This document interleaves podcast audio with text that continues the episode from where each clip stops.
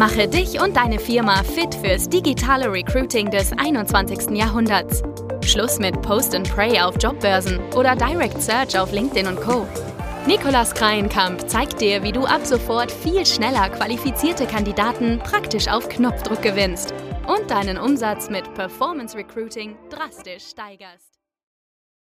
Häufiges Thema bei uns in der Talentmagnet Akademie ist die geschlechtergerechte Ansprache im Performance Recruiting. Das heißt, wie schreibe ich den Stellentitel am besten, so dass die Jobsuchenden oder die passiven Kandidaten sich auch maximal angesprochen fühlen und eben der Lesefluss in den Werbeanzeigen und im Bewerberquiz nicht gestört wird. Genau darum möchte ich heute mit dir mal darüber sprechen und zwei smarte Ideen mitgeben, wie du diese geschlechtergerechte Ansprache perfekt formulieren kannst und gleichzeitig auch noch das AGG, also das allgemeine Gleichbehandlungsgesetz auch noch erfüllst Wobei man hier natürlich sagen muss, ähm, dass dieses AGG so ein bisschen diese Individualität und die Ehrlichkeit im Recruiting einschränkt und dieses AGG auch nicht so wirklich ideal gemacht ist für ein zielgerichtetes Recruiting.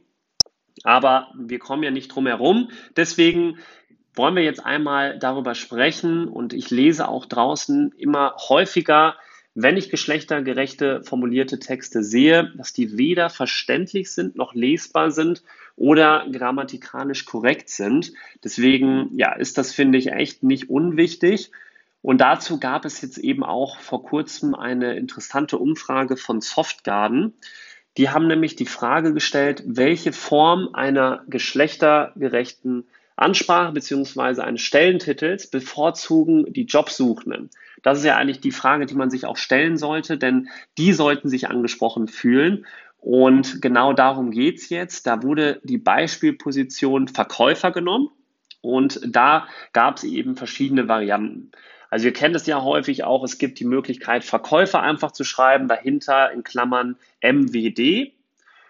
Dann gibt es natürlich auch noch die Möglichkeit, Verkäufer mit einer umgekehrten Reihenfolge zu schreiben, also WMD, das weibliche, voranzustellen. Und die weiteren Möglichkeiten sind dann zum Beispiel Verkäufer, einfach nur ein Sternchensymbol oben rechts, was man dann unten noch mit kleingedruckt erklärt. Das sieht man ja auch häufig. Oder Verkäuferin mit Sternchensymbol.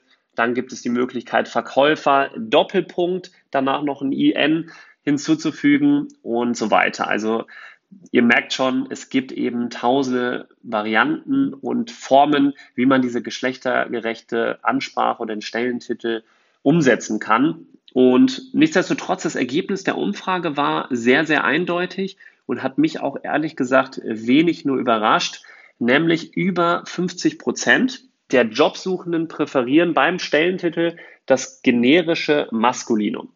Das heißt jetzt in dem Beispiel, dass eben Verkäufer MWD am meisten bevorzugt wurde. Auf Platz zwei war dann Verkäufer WMD, also 28 Prozent haben eben dieses Verkäufer MWD bevorzugt, danach kam Verkäufer WMD, aber man sieht, dieses generische Maskulinum haben die meisten bevorzugt. Und auf Platz drei fand ich auch sehr spannend, war das 16 Prozent, denen war es völlig egal ob jetzt irgendwie das generische Maskulinum genommen wird oder ein Slash-In dahinter steht oder ein Doppelpunkt, war denen eben völlig egal. Und ja, das kann ich mir auch sehr gut vorstellen, denn häufig ist es auch für die Jobsuchenden nervig, wenn sie da immer wieder verschiedenste Formen und Varianten draußen lesen in den Stellenanzeigen. Man muss auch dazu sagen, ich finde, es gibt keine wirklich geschlechtergerechte oder neutrale Ansprache, denn irgendeine Partei wird sich halt einfach immer benachteiligt fühlen. Wenn man jetzt zum Beispiel das generische Maskulinum nimmt, fühlen sich Frauen oder können sich Frauen benachteiligt fühlen, weil sie ja vermeintlich nur mitgemeint werden.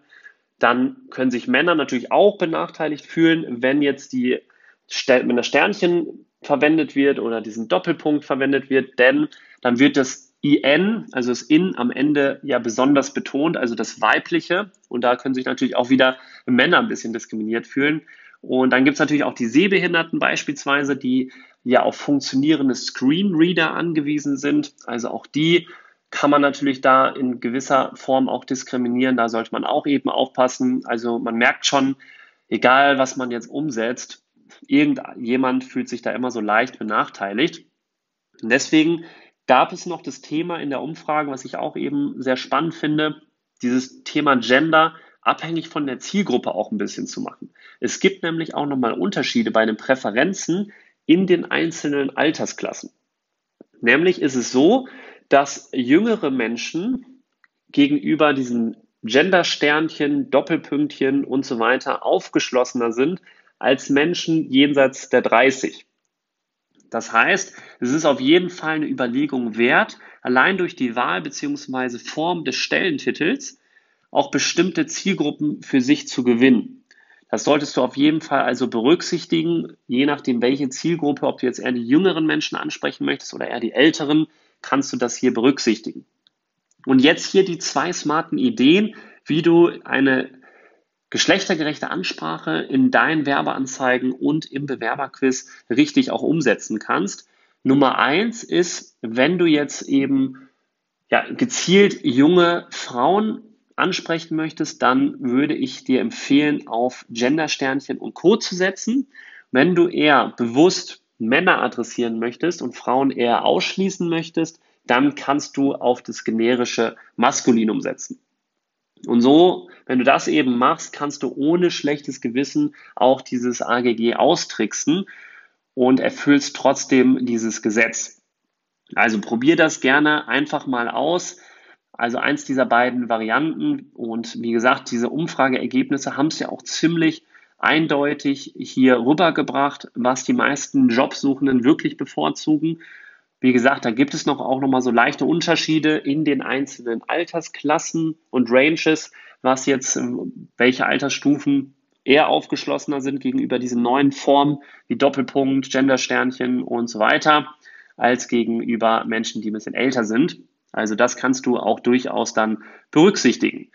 Ja, das war es eigentlich schon mit dem Thema Gendern. Es ist eigentlich ein sehr schnelles, einfaches Thema, was man jetzt eben hier umsetzen kann. Das heißt, probier das gerne mal aus.